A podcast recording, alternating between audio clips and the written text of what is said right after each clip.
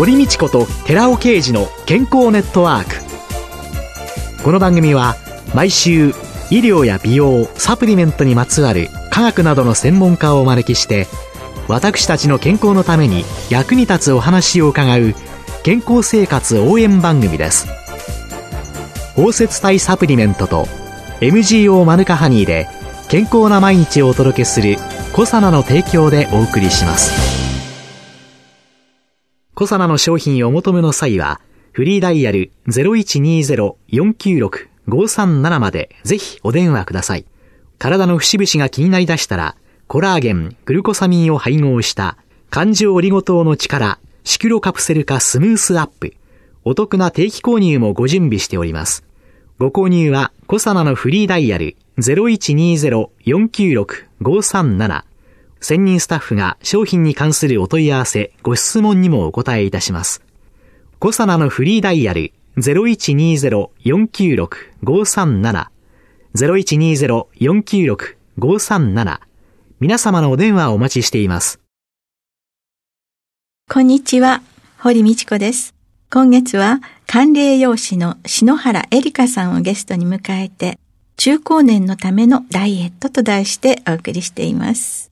さあ、中高年というと、生活習慣病というのが、やはりどうしても頭の中にちらついてまいりますけれども、はい、高血圧、高血糖、脂質異常症、三大生活習慣病やはりこれは肥満と大きく関係している。大きな原因は肥満が原因で発症してしまうと言われています。もちろん生活習慣病なので、それ以外にも肥満でなくてもですね、生活習慣が乱れたことで起こってしまうこともあります。そうすると、高血圧というので気をつけなければならない生活とか食のポイントっていうのは何ですかね？はい。まず、まあよく言われていますけれども、食品中の塩分量をまあ抑えていきましょうというふうに言われています。そのために、まず、1日何グラムぐらい自分は取るべきな、何グラム以下にするべきなのかっていうのは知っておくということはとてもあの重要になってきます。よくあの目標とされている塩分量が健康日本21という厚生労働省が目標としている指標がありまして、それだと8グラム未満というふうに言われていますが、いろいろな指標があって迷ってしまうんですけど、食事摂取基準という健康に生きるためにはどれぐらいの栄養素を取ったらいいのかという基準に関して見ていくと、男性だと1日 7.5g 未満、女性が 6.5g 未満というふうに言われています。ですので、今実際取ってる量っていうのが男性 11g、女性 8.3g と言われていますので、あと 2g から 3g ぐらいは減らしていきたいのが塩分になります。先日ですね、はい、うちの近くのスーパーマーケットに行ってですね、はい、カップラーメンをですね、はい、ザーッと全種類買ってきてみたんですね。はい、それを薬局の店頭に貼り出したんですけれども、はい、何かっていうと、塩分が軽く 7g 超えてしまうものが、たくさんあって、っていうので、はい、意外と食品の表示っていうのの、そうですね。塩分量っていうのを参考にしないと自分が今どれだけ取ってるかってなかなかわかりませんよね。わかりにくいですね。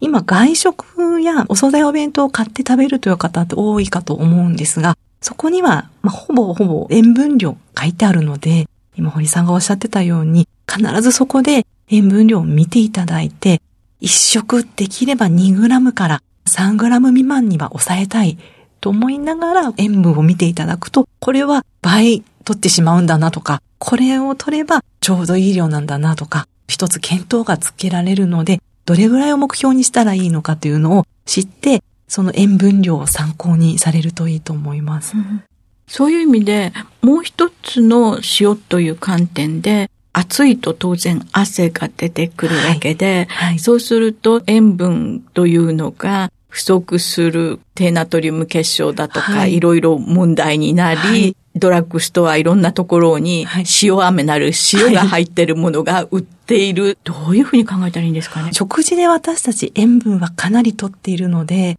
通常汗をかいた時に飲むお水は普通の真水で十分だと思います。うん、ただ、大量に汗をかいたですとか、運動して、ものすごい大量に発汗をしてしまった。あとは食事があまり取れなくて食事から塩分が取れていないという時は結構保水液のような塩分が入っている飲んだりですとかお水に塩飴なんていうのを食べてもいいと思うんですが通常お食事を食べられているのであればお水で十分普通の食事をきちんと取れていれば、はい、わざわざそういうもので塩化ナトリウム、はい、塩を補う必要はない。ないですね。ということ。はい。まあ、ナトリウムが問題。そうですね。ナトリウムが問題です。はい。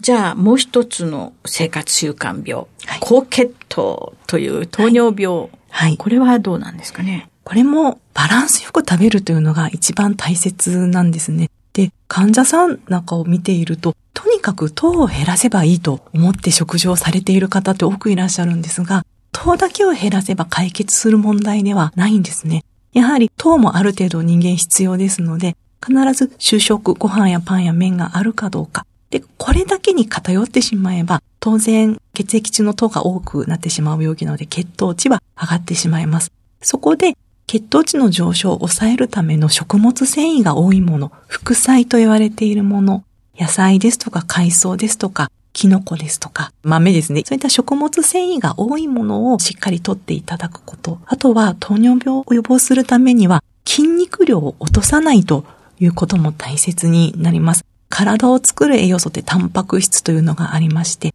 これが主菜というお皿に多いです。肉、魚、卵、大豆製品。この主食、主菜、副菜の3種類のお皿を揃えて、1日3食食べるというのが、糖尿病の方の基本的なお食事になります。まあ、予防するためにもそれが大切になってきます。よくね、コンビニでおにぎりと、それから野菜サラダだけっていうような、はい、そこにちょっとタンパク質を追加をする。そうですね。卵1個買ってみるですとか、うん、今コンビニでもいろいろお魚料理ですとか、パックになって売ってる焼き魚とか、そういったものをちょっと追加して食べていただくというように、この1、2、3と3種類のお皿があの揃っているかどうか、これを確認しながらパズルのようにですね、組み合わせて食べていただくというのが何よりの予防にもなってきます。じゃあ食物繊維、ビタミン、ミネラルが入っているもの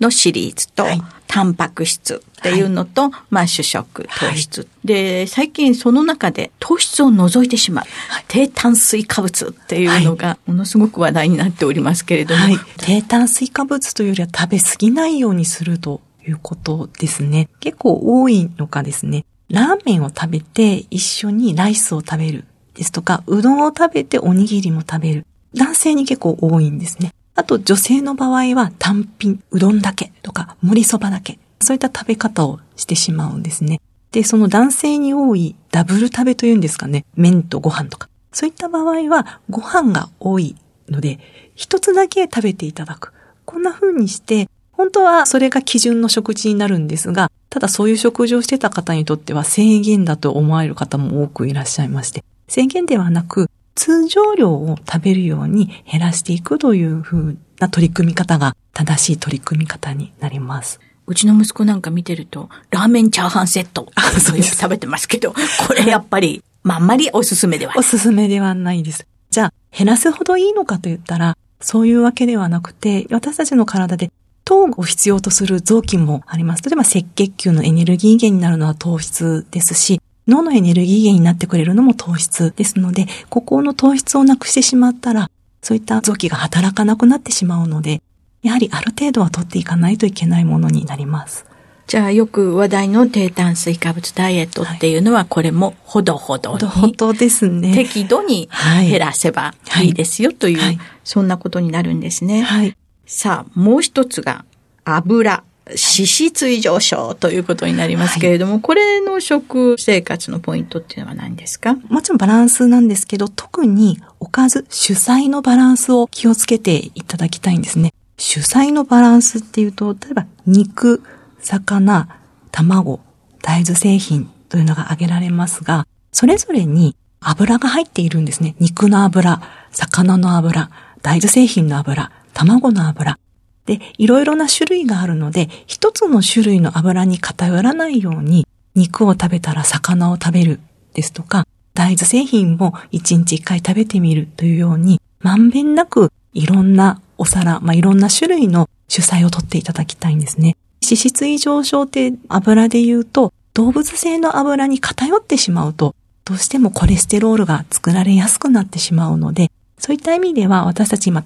魚が不足しやすい。大豆製品もちょっと足りていないので、そこを意識して増やしていくということをすると、脂質異常症の予防にもつながってきます。油の種類っていうので、よく N6 系とか N3 系とか、はい、エゴマの油がいいですよとか、はい、リノール酸あんまり取りすぎないでねとかっていうような、このあたりはどういうそうです。これもやはり油の種類なんですけれども、N3 系と言われている油が、まあ、アマニ油とか、エゴマ油もそうなんですが、魚の油もここに入ってくるんですね。これが今足りていない。で、どんな役割をするかというと、中性脂肪を減らしてくれるような役割があります。一方 N6 系というよくサラダ油なんていうふうに言われているもの、これもコレステロール減らす役割はあるんですけど、善玉、いいコレステロールも一緒に減らしてしまうというので、あまりそれを取りすぎてしまうと、いいものも減らしてしまうので、今の私たちの食生活を見ていくと、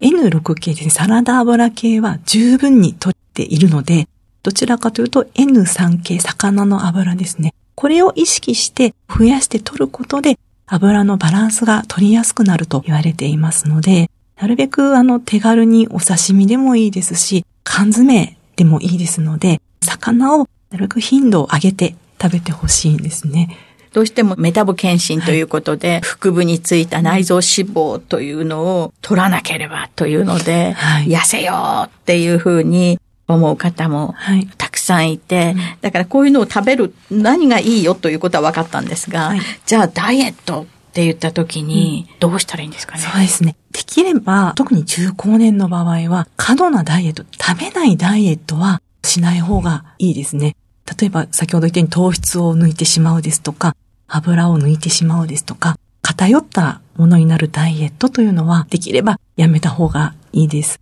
特に今感染症とかの予防をしていきたい時期でもありますので、免疫をしっかり上げていくという時にも栄養が不足してしまえば当然免疫力も下がってきてしまいますので、やっぱり食べながらダイエットをする。難しいかもしれないんですけど、その食べるものがバランスを整えて何かに偏らないように食べていくということが大切ですね。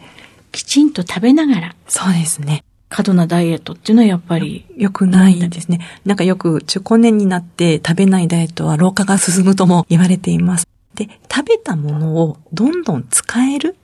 代謝と言いますが、使えるような体にしていくということが大切ですので、糖をとってもそれをエネルギーに変えていくですとか、タンパク質、肉とか魚とか、それをとってもどんどん自分の体の成分にしていくというように、使えるような体にしていくということが大切です。そのためには、やはり、まず3種類のお皿を揃えて食べる。だいたい主食は皆さん召し上がるので、いかにおかずを食べるのか、肉や魚、卵、大豆製品をしっかりとっていただいて、やはり食物繊維ですね。副菜という野菜とか海藻とかキノコ、豆、そういったものも上手に取り入れて食べていくという3種類をぜひダイエットするときこそ取ってほしい食べ方になります。タンパク質、そして主食の炭水化物、そしてビタミン、ミネラル、食物繊維系。この3つをいつも頭に入れて、ちゃんと取れたかどうか。はい、それは一食でいいんですか？それとも朝と昼と夜でとか、今日と明日とかっていうので。3食はもちろん理想的なんですが、やっぱり乱れることもありますし、なんか会食とか言ってね、暴飲暴食してしまうこともあると思うんですが、食事で2、3日振り返っていただいて、もしちょっと暴飲暴食してしまったなと思ったら、その次の日調整して、元のまバランスいい食事に戻していくというように、2、3日で調整していただければと思います。2、3日で、その三角の食べ方を、はい、考えて、はい、えー、対応したいと思います。はい、今週のゲストは管理栄養士の篠原恵里香さんでした。来週もよろしくお願いします。よろしくお願いいたします。続いて、寺尾刑事の研究者コラムのコーナーです。お話は、小佐野社長で神戸大学医学部客員教授の寺尾啓二さんです。こんにちは、寺尾啓二です。今週は先週に引き続きミトコンドリアにおけるヒトケミカルの役割、その1、ミトコンドリアはエネルギー産生工場というタイトルでお話しさせていただきます。炭水化物は、ブドウ糖の形で消化管から体内に吸収されますが、そのブドウ糖はミトコンドリアにおいて酸素との反応で二酸化炭素と水に変換されます。その際に1個のブドウ糖から生体のエネルギー通貨と呼ばれている ATP、つまりアデノシン三リン酸が38個も作り出されています。このブドウ糖が二酸化炭素に変換されるエネルギー産生の化学反応は酸化反応です。ブドウ糖という有機化学物質を酸化するためには、還元される有機化学物質が必要となります。それがヒトケミカルである歩酵素の Rα リプ酸とコエンザミ Q10 なのです。つまり、このエネルギー酸性反応によって酸化型の Rα リポ酸は還元型のジヒドロ Rα リポ酸に変換され、酸化型の指キノンと呼ばれるコエンザミ Q10 は還元型の指キノールというコエンザミ Q10 に変換されます。これがミトコンドリアにおいてヒトケミカルがエネルギー酸性に必要な理由です。そして、このエネルギー酸性反応によって大量の活性酸素が発生しますが、還元型に変換された Rα リポ酸とコエンザミ Q10 が抗酸化物質として働き、ミトコンドリア内で活性酸素を消去してくれるのです。したがって原理的にはヒトケミカルの Rα リポ酸もコエンザミ Q10 も還元型で摂取する必要はなく、酸化型でエネルギー酸性反応と抗酸化反応を持ち合わせているということになります。ミトコンドリアは60兆個のほぼすべての細胞の一つ一つが持っておりまして、その各細胞には100個から3000個、平均で2000個のミトコンドリアが含まれていますので、人間は12万兆個のミトコンドリアを持っており、ミトコンドリア総量では体重の1割にもなります。つまり、60キロの成人であれば、6キロのミトコンドリアを持っていることになります。ミトコンドリアの名前はギリシャ語で糸を意味するミト、粒子を意味するコンドリアに由来しています。平均的なミトコンドリアの直径は1マイクロメーター以下で、実際に糸状や粒状をしていて、細胞の中で頻繁に融合と分裂を繰り返しています。そしてエネルギーを必要とする細胞ほどミトコンドリアの数は多く、人では心筋細胞骨格筋細胞肝細胞そして脳の神経細胞などでその数が多いことが分かっています。お話は小佐奈社長で神戸大学医学部客員教授の寺尾啓二さんでした。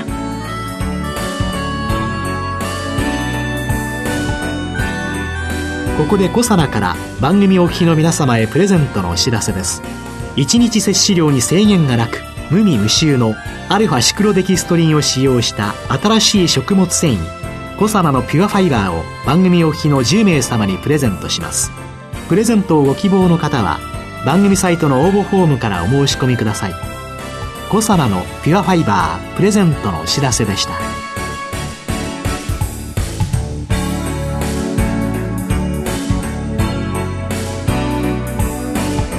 堀道子と寺尾啓二の健康ネットワークこの番組は包摂体サプリメントと MGO マヌカハニーで健康な毎日をお届けする「コサナの提供」でお送りしました。